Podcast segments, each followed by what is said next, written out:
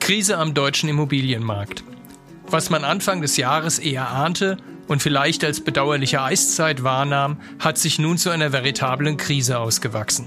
Projektentwickler meldeten Insolvenz an, auch solche, die für Immobilienfonds tätig waren. Und die Immobilienpreise sind ins Rutschen gekommen. Immobilienanleger haben allen Grund, sich Sorgen zu machen. Oder ist es vielleicht doch nicht so schlimm? Ist gar schon der Tiefpunkt erreicht? Darüber sprechen wir heute mit Sven Carstensen, Vorstand des Beratungs- und Analyseunternehmens für die Immobilienbranche Bulwin Gesa. Sven Carstensen ist zudem Mitglied des Rats der Immobilienweisen, der mit seiner Frühjahrsprognose für mehr Transparenz auf den Immobilienmärkten sorgen soll. Und damit herzlich willkommen zu einer neuen Folge des FAZ-Podcasts Finanzen und Immobilien. Mein Name ist Martin Hock. Und ich bin Birgit Ochs. Schön, dass Sie dabei sind an diesem Dienstag, den 5. September.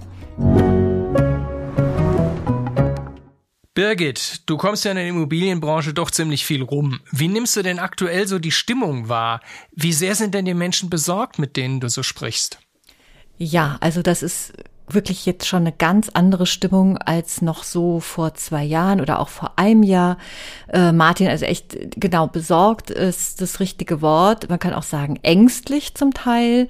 Da hat sich ganz schön was gedreht, muss man sagen. Also am Anfang oder vor, vor noch nicht allzu langer Zeit ging es nur drum, die Preise sind so hoch, aber die Zinsen waren ja so niedrig.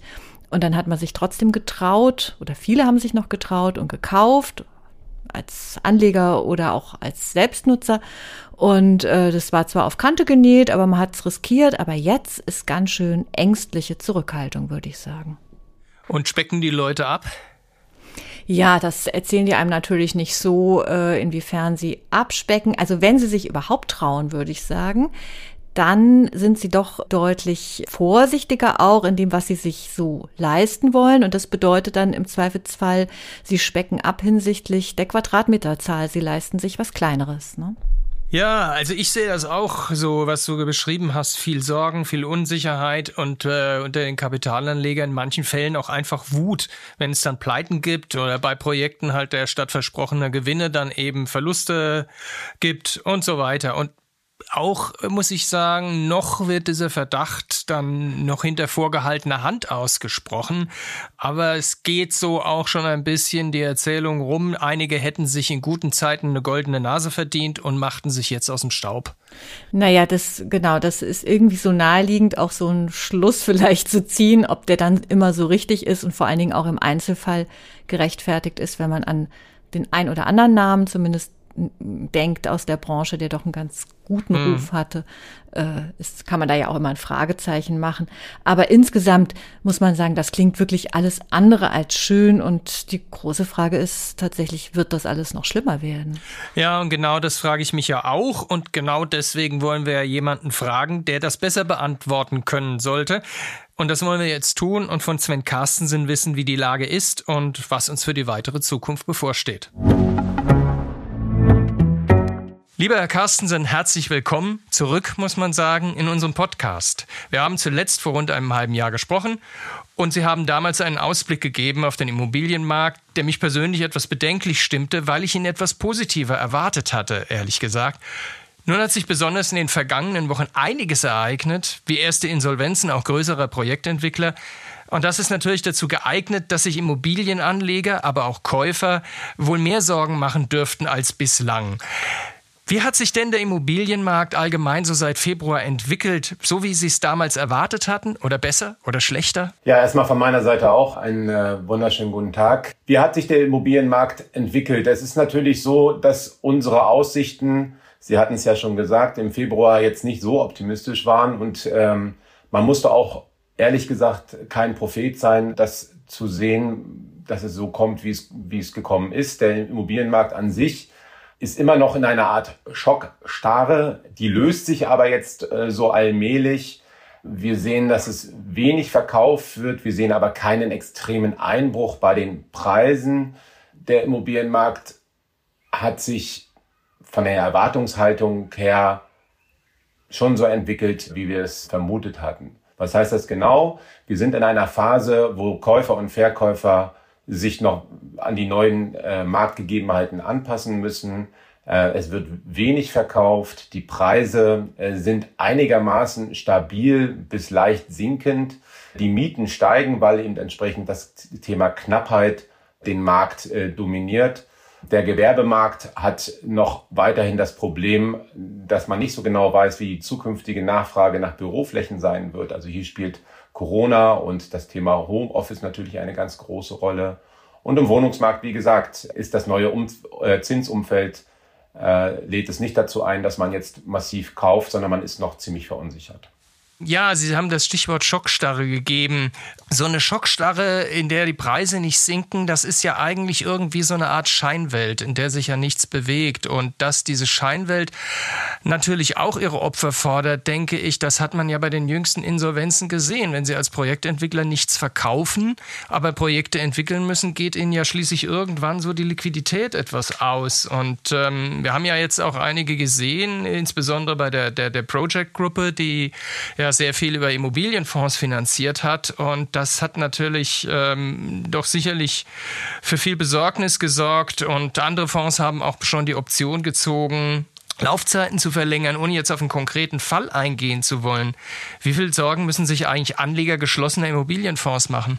Geschlossene Immobilienfonds sind per se ja nicht gerade eine risikofreie Anlage. Ja, sie investieren in ein Produkt, was entweder äh, einen hohen Cashflow abwirft oder am Ende äh, der Laufzeit, wie jetzt bei Development-Fonds, aufgrund eines äh, guten Verkaufs entsprechende Rendite abwerfen. Aber sie sind eben entsprechend auch auf dieses Produkt fixiert und wenn das nicht äh, richtig funktioniert oder der Markt sich, wie jetzt in diesem Fall, extrem ändert, haben sie natürlich ein Problem. Welche Sorgen müssen sich Anleger machen? Das hängt natürlich dann auch wieder von dem Produkt ab. Bin ich in Bestandsimmobilien investiert, dann habe ich dann doch noch den laufenden Cashflow aus den Mieteinnahmen, die ja äh, funktionieren dürften. Bin ich in Development äh, oder in Projektentwicklung investiert? Das heißt, ist mein Investitionsziel von dem zukünftigen Ertrag des Verkaufes zu partizipieren und von dem Projektentwicklergewinn, dann habe ich natürlich derzeit ein Umfeld, äh, wo die Fragezeichen sehr groß sind, weil eben die Baukosten sehr stark gestiegen sind, die Immobilienpreise im Sinkflug sind und äh, dadurch der Gewinn oder die Marge, die so ein Projekt abwirft, im positiven Fall neutral ist, wahrscheinlich sehr, sehr oft negativ wird. Von daher können sich äh, oder müssen sich äh, Anleger in geschlossenen Fonds in solchen doch sehr risikovollen Projekten und, und, und Fonds ähm, schon Gedanken machen und, und Sorgen machen in dem derzeitigen Umfeld. Wir sehen es ja an, äh, an den derzeitigen Beispielen.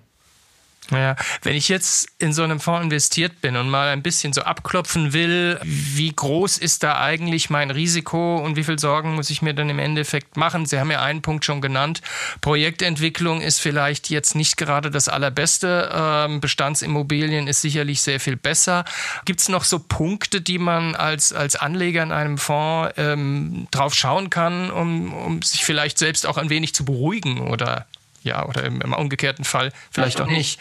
Genau, also Sie müssen schauen bei Projektentwicklungen, aber eben auch bei Bestandsimmobilien, was ist das überhaupt? Ja, bin ich in eine Gewerbeimmobilie, eine Wohnimmobilie oder ähnliches investiert? Das heißt, wie sicher sind denn die, die Cashflows dahinter? Bei Projektentwicklungen natürlich, wie ist der Bautenstand? Bin ich kurz vor Fertigstellung? Wurde es vielleicht noch gar nicht begonnen? Also diese Themen müssen Sie natürlich prüfen. Das heißt also, das Produkt, was hinter dem Fonds steht, ähm, äh, sollten Sie sich genau anschauen.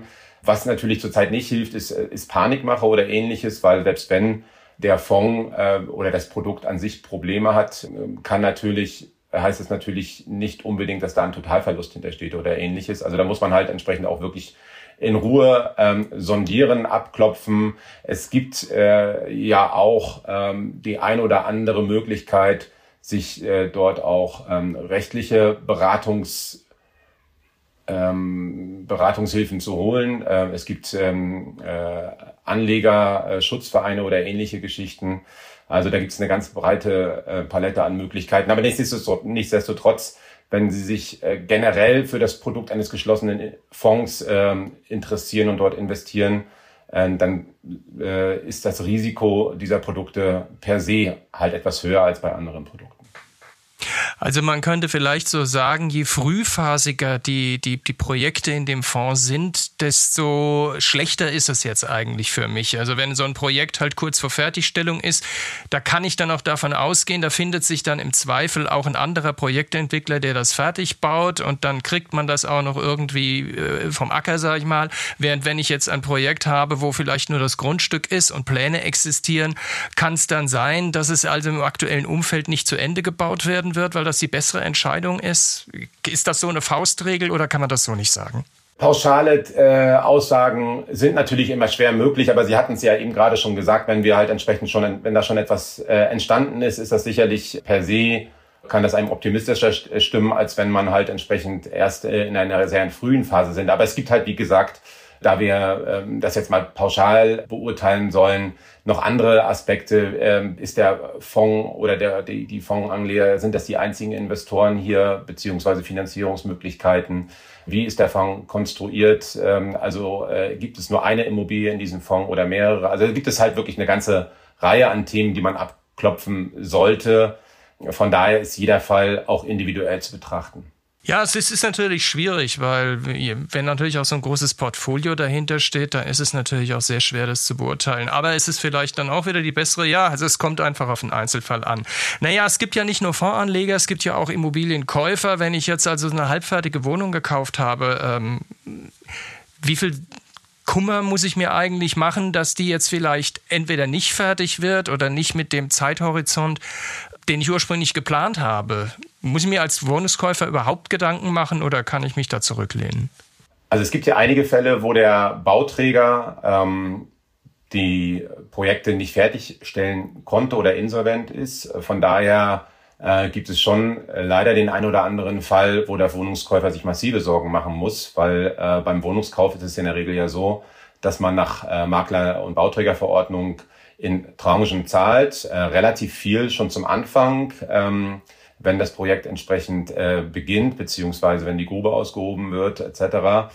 Ähm, von daher, wenn ein, so ein Fall passiert, dass der Bauträger es nicht schafft, äh, das Projekt fertigzustellen, weil er eben entsprechend insolvent ist, gibt es für einen Wohnungseigentümer schon eine ganze Reihe an Problemen, die geklärt werden müssen. Ja, das heißt, Sie müssen äh, schauen, äh, Sie haben ja in der Regel eine Eigentümergemeinschaft. Sie müssen sich mit den Eigentümern, die natürlich alle individuelle Interessen haben, wo der Bautenstand auch ein ganz anderer sein kann. Ja, bei manchen mag die Wohnung schon fertig sein, beim anderen äh, noch im Rohbau oder wie auch immer. Das heißt, Sie müssen schauen, wie bekommen Sie hier die Kuh vom Eis, um das äh, Projekt fertigzustellen. Die Frage ist natürlich auch bei so einem Projektentwickler oder Bauträger, wenn der insolvent ist, wie groß ist seine Insolvenzmasse? Da wird wahrscheinlich in der Regel nicht allzu viel zu holen sein. Also ja, es gibt äh, da den ein oder anderen Geschädigten, die derzeit doch massiv sich Sorgen machen müssen, ja. Ja, das ist jetzt, ist jetzt nicht ganz so schön. Kurzer Blick noch auf Gewerbeimmobilien. Sie haben es vorhin kurz angesprochen, die Büroimmobiliennachfrage. Da gibt es ja seit der Corona-Pandemie auch gewisse Unsicherheiten. Und aus der Gastronomie kamen in letzter Zeit eigentlich auch nur schlechte Nachrichten. Wie sieht es denn da so aus bei den Gewerbeimmobilien? Die Gewerbeimmobilien sind derzeit mit zwei verschiedenen Problemen ähm, konfrontiert. Ist zum einen natürlich auch die Zinswende, das heißt, die, die Werte haben hier äh, massiv nachgelassen und zum anderen äh, steht hinter vielen Büroimmobilien, wenn ich jetzt damit mal anfange, ein großes Fragezeichen. Das heißt, äh, es kristallisiert sich heraus, dass Büros mit hohen Qualitäten und in guten Lagen weiterhin gefragt sein werden, aber Büros, die halt entsprechend diese Qualitäten nicht mehr so erfüllen, dann von daher auch wenig Attraktivität versprühen für die äh, Mitarbeitenden ins Büro wiederzukommen, dass hier die Nachfrage doch eher nachlassen wird. Und überhaupt ist die Frage natürlich da, wie viel Büroflächen braucht der Markt noch, weil wir natürlich sehen, dass das durch das Thema Homeoffice viele Firmen umstrukturieren, ihre Arbeitsplatzorganisation umstrukturieren und dadurch weniger Bürofläche brauchen. Ja, wenn sie früher pro Kopf sozusagen ein Schreibtisch oder 0,8 Schreibtische brauchten, weil sie halt entsprechend die äh, Vollbesetzung im Büro hatten, zumindest teilweise, ist es jetzt so oft, dass sie mit 0,6, 0,5 äh, äh, rechnen und das wirkt sich natürlich auf den Flächenbedarf aus. Also das heißt, die Fragezeichen im Büro sind weiterhin da.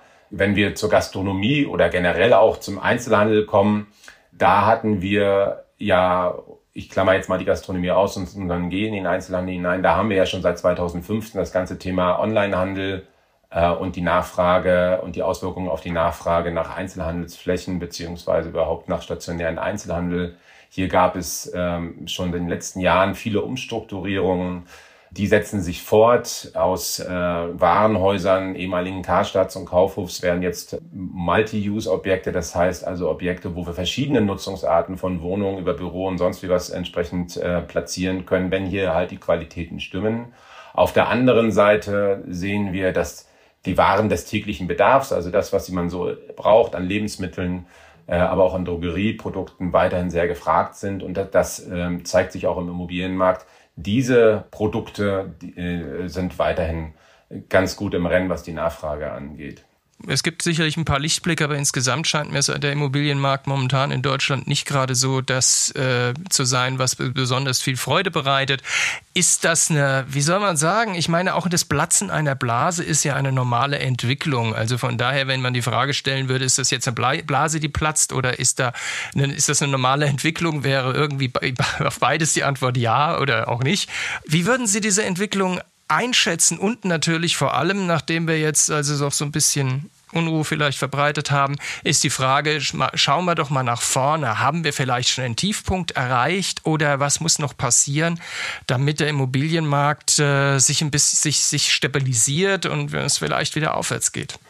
Also vielleicht schauen wir ganz kurz nochmal zurück. Wir hatten ja bis zum Jahre 2020 eine Phase, die wir so noch nie gekannt haben, dass es halt zehn Jahre lang, äh, über zehn Jahre lang äh, nur noch äh, bergauf ging und äh, Preise, aber auch äh, Verkaufsvoluminas von einer von einem Rekord zum nächsten jagten. Also wenn Sie nach zehn Jahren Party sozusagen eine längere, längere Phase haben, wo Sie Kopfschmerzen haben, ist das manchmal vielleicht auch ein Stück weit normal. Die Aussichten sind natürlich ein bisschen ambivalent. Natürlich schauen wir alle und äh, nicht nur nicht nur im Immobilienbereich, aber insbesondere im Immobilienbereich auf äh, die weitere Zinsentwicklung. Davon hängt vieles ab. Ja, das heißt also, werden wir weitere Zinssteigerungen haben oder nicht? Da ist, da sind die Signale, die daher kommen, derzeit eher uneinheitlich. Ähm, und äh, wenn wir hier eine Stabilisierung hinbekommen, ich gehe davon aus, dass selbst wenn es jetzt nochmal einen Zinsschritt geben wird, dass es sich dann äh, äh, entsprechend stabilisiert, ähm, glaube ich, dass wir hier auch wieder mehr Lust bekommen werden, zumindestens im gewerblichen äh, Markt äh, Immobilien zu kaufen, zumal viele Käufer darauf warten, dass halt entsprechend die Preise noch ein Stück weit nach unten gehen, beziehungsweise die Pain Points, also die Schmerzpunkte sozusagen für diejenigen, die verkaufen müssen, noch so weit steigen, dass sie halt entsprechend ähm, äh, Immobilien verkaufen zu Werten, die halt weit jenseits der Zahlen sind, die sie sich derzeit noch vorstellen. Das heißt also, ich gehe davon aus, dass es noch ein Stück weit nach unten gehen wird, aber die Talsohle ist in Sichtweite.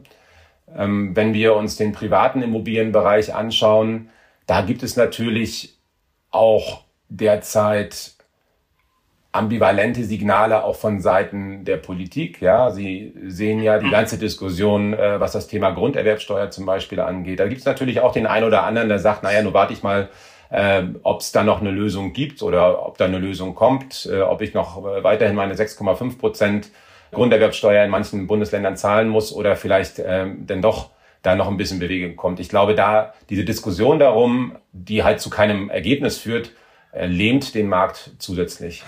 Ja, bestimmt. Also inwieweit, frage ich mich, können denn eigentlich Projektentwickler von den Preisen runter? Gerade weil, wie Sie sagten, ja, der Boom so ungewöhnlich lang gelaufen ist und wie das halt so ist, wenn ein Boom lange läuft, steigen natürlich die Preise. Mit den steigenden Preisen sinken die Margen, aber auf der anderen Seite vertraut man irgendwie immer mehr, je länger es ist, ähm, dass es so weitergeht. Das ist einfach immer so. In, in, egal, da müssen Sie gar nicht Immobilien, das ist bei Aktien ganz genauso. Inwieweit haben denn die, die Projektentwickler noch die Möglichkeit, gerade auch angesichts steigender Zinsen und Baukosten überhaupt von ihren, äh, von ihren Verkaufspreisen runterzugehen, ohne sich dann bei gewissen Abschlägen praktisch selbst ja auch irgendwo in die Insolvenz zu schießen? Also der Druck kommt ja hier von der Finanzierungsseite. Die meisten oder viele Projektentwickler Sie hatten jetzt äh, das Beispiel mit geschlossenen Fonds ähm, genannt, aber viele Projektentwickler sind ja auch finanziert über Mezzaninkapital oder Anleihen, das heißt also hochverzinsliche Produkte, die sie in irgendeiner Form bedienen müssen. Und da müssen sie sich halt entsprechend mit den Risikokapitalgebern ähm, auch einigen, weil das große Problem ist ja, dass äh, man hat Grundstücke gekauft im Jahre 2018, 19 auf Basis von Kalkulationen hoher Preise und äh, entsprechend gegebener Baukosten. Diese Grundstücke sind jetzt ähm, natürlich aufgrund der veränderten Marktsituation ähm, deutlich weniger wert. Ja, also da sind äh, Abschläge von 40, 50 Prozent äh, nichts Ungewöhnliches derzeit. In manchen in manchen Regionen ist ja klar, ja, wenn die die Preise entsprechend ähm, um 30 Prozent fallen und die Kosten aber um 10, 15 Prozent äh, gestiegen sind, äh, dann kommt man residual entsprechend auf die niedrigen Werte. Ähm, und hier ist der Schmerz natürlich bei den Projektentwicklern, aber auch bei den Risikokapitalgebern. Und da muss man schauen, äh, wer es schafft, ähm, sich hier zu einigen oder nicht zu einigen. Die große Frage ist hier, wie ist der finanzielle Background und die Liquidität? Sind die Projektentwickler komplett über Fremd- äh, und äh, Fremdkapital und Risikokapital finanziert oder gab es da vielleicht auch Eigenkapital dabei? Das heißt also, das ist immer eine individuelle, ein individuelles Thema. Schmerzen tut es alle Projektentwickler derzeit, insbesondere die, die natürlich am Ende der, der Hochboomphase zu sehr, sehr teuren Preisen die Grundstücke gekauft äh, haben und die nun natürlich äh, eben auch was Finanzierungskosten angeht, ähm, sehr schmerzhaft ähm, die Liquidität äh, und den Cashflow beeinflussen. Ähm, von daher glaube ich, äh, ohne jetzt Namen zu nennen oder sonst wie was, äh, glaube ich, dass wir dort äh, vielleicht den ein oder anderen noch weit, äh, äh, weiteren Projektentwickler sehen werden, der in große Schwierigkeiten kommen wird. Oder vielleicht auch schon ist. Ja, aber genau quantifizieren, das ist natürlich völlig unmöglich, weil Sie sagten ja auch, es ist, ähm, ist ja von dem individuellen Unternehmen und auch von den Projekten abhängig, in welcher Konstellation und natürlich, das haben Sie auch angesprochen, wie man mit den Gläubigern klarkommt, wie man also finanziert ist. Da spielen ja einen Haufen Faktoren. Also es ist von daher nicht so klar zu sehen. Sie sagten, die Talsohle ist nahe. Ähm, haben Sie da irgendwie einen ungefähren Zeithorizont, ähm, wann es am Immobilienmarkt vielleicht sich zumindest mal stabilisiert? Naja, also wir sehen derzeit ja, auch wenn es auf einem sehr niedrigen Niveau ist, schon immer die Meldungen, dass sich die Preise in dem einen oder anderen Markt so einigermaßen stabil entwickelt haben, wobei man immer sagen muss, was wir hier so sehen, sind Preise, die nominal sind. Das heißt also das, was im Kaufvertrag steht. Äh, zurzeit ist es ja so, dass sie äh, durchaus äh, neben Kaufabschlägen auch andere Themen bekommen, wie einen Stellplatz kostenlos oder wir übernehmen die Grunderwerbsteuer, all solche Themen, die nur äh, marginal in diese Statistik mit einfließen. Davon mal ganz abgesehen, geht die Mehrheit in der Branche derzeit davon aus, äh, dass wir Mitte nächsten Jahres spätestens wirklich die Talsohle durchschritten haben. Ist das das Pfeifen im Walde oder Wunschdenken? Ähm, das ist immer die große Frage. Aber wir sind ja viel unterwegs und wir sehen, dass da die Lust, wieder einzusteigen in den Markt, schon da ist. Äh, und wenn das Gefühl da ist, dass man zu einigermaßen marktkonformen Preisen dann entsprechend auch einkauft, wird, wird es auch mehr Transaktionen geben und dadurch werden wir halt auch wieder eine Marktbelebung sehen. Wie gesagt, derzeit ist es noch sehr, sehr oft so, dass äh, Käufer und Verkäufer sich auf den Preis nicht einigen können. Aber die Realität holt viele Verkäufe doch mittlerweile ein, äh, schmerzhaft ein und die müssen dann entsprechend auch verkaufen. Und das äh, führt dann auch dazu, dass wir halt einen Markt sehen werden, der wieder etwas mehr Belegung erfährt, ohne dass wir im nächsten Jahr eine große Dynamik sehen. Das glaube ich auch nicht, aber eine leichte Belegung äh, sollte drinne sein. Also die, die sagten ja, die Lust in Immobilien zu investieren ist da, aber vielleicht wäre noch im Moment noch etwas mehr Zurückhaltung gar nicht so schlecht. Sehe ich das richtig? Zumindest als Privatanleger, sage ich jetzt mal, von der Perspektive. Für einen professionellen Investor mag ich das vielleicht ein bisschen auch anders darstellen. Wer rational rechnet ähm, und sich, wenn ich jetzt mal von Kapitalanlageseite äh, entsprechend äh, mir den Immobilienmarkt betrachte, Wer rational rechnet, äh, liquide ist und die Möglichkeit hat, auch schnell zu, zu handeln, kann derzeit schon auch die ein oder andere Gelegenheit bekommen. Man sollte nicht in Hektik verfallen, nicht in Panik verfallen, aber man sollte den Markt sondieren und wenn die Gelegenheit da ist, kann es durchaus attraktive Angebote auch jetzt geben, weil auf der einen Seite, wie gesagt, Die Preise sind unter Druck und auf der anderen Seite sehen wir aber steigende Mieten. Da muss man natürlich auch als, als äh, Kapitalanleger immer schauen, in welchem Marktumfeld, regulatorischen Marktumfeld bewege ich mich, wo ist der Mietenspiegel etc. Das ist ja dann auch etwas, was man, was man mit kalkulieren sollte. Aber dass man ähm, derzeit, wenn man den Markt sondiert, schon die ein oder andere gute Gelegenheit äh, finden könnte, das will ich nicht ausschließen. Ich glaube aber auch, dass diese Gelegenheiten zunehmen werden. Das ist doch wenigstens mal ein positiver Ausblick. Herr Carstensen, bedanke mich sehr für das Gespräch. Ich bedanke mich. Birgit, was nimmst du aus dem Gespräch mit? Also, puh, das äh, war ist jetzt wirklich ganz schön schwer, nach all dem hier noch irgendwie was Positives raus rauszuziehen. Und äh, ja, also was einen natürlich irgendwie doch besonders berührt, weil man auch vielleicht Beispiele kennt. Also ich kenne auch Beispiele von Leuten aus dem Bekanntenkreis, äh, die jetzt wirklich akut gerade betroffen sind. Das wird wohl noch fertig werden, das Projekt, aber ähm, das verzögert sich wahnsinnig. Und wenn man sich vorstellt, diejenigen, die jetzt irgendwie bangen, ob da überhaupt noch was passiert, ne, das ist natürlich eine Tja. wirklich kritische Situation. Also ist irgendwie sehr düster, das Ganze. Ja, ja, das ist wahr. Man kann natürlich so ein bisschen zynisch sagen ähm, und das so betrachten, dass jetzt die Rechnung für die jahrelange Party am Markt kommt.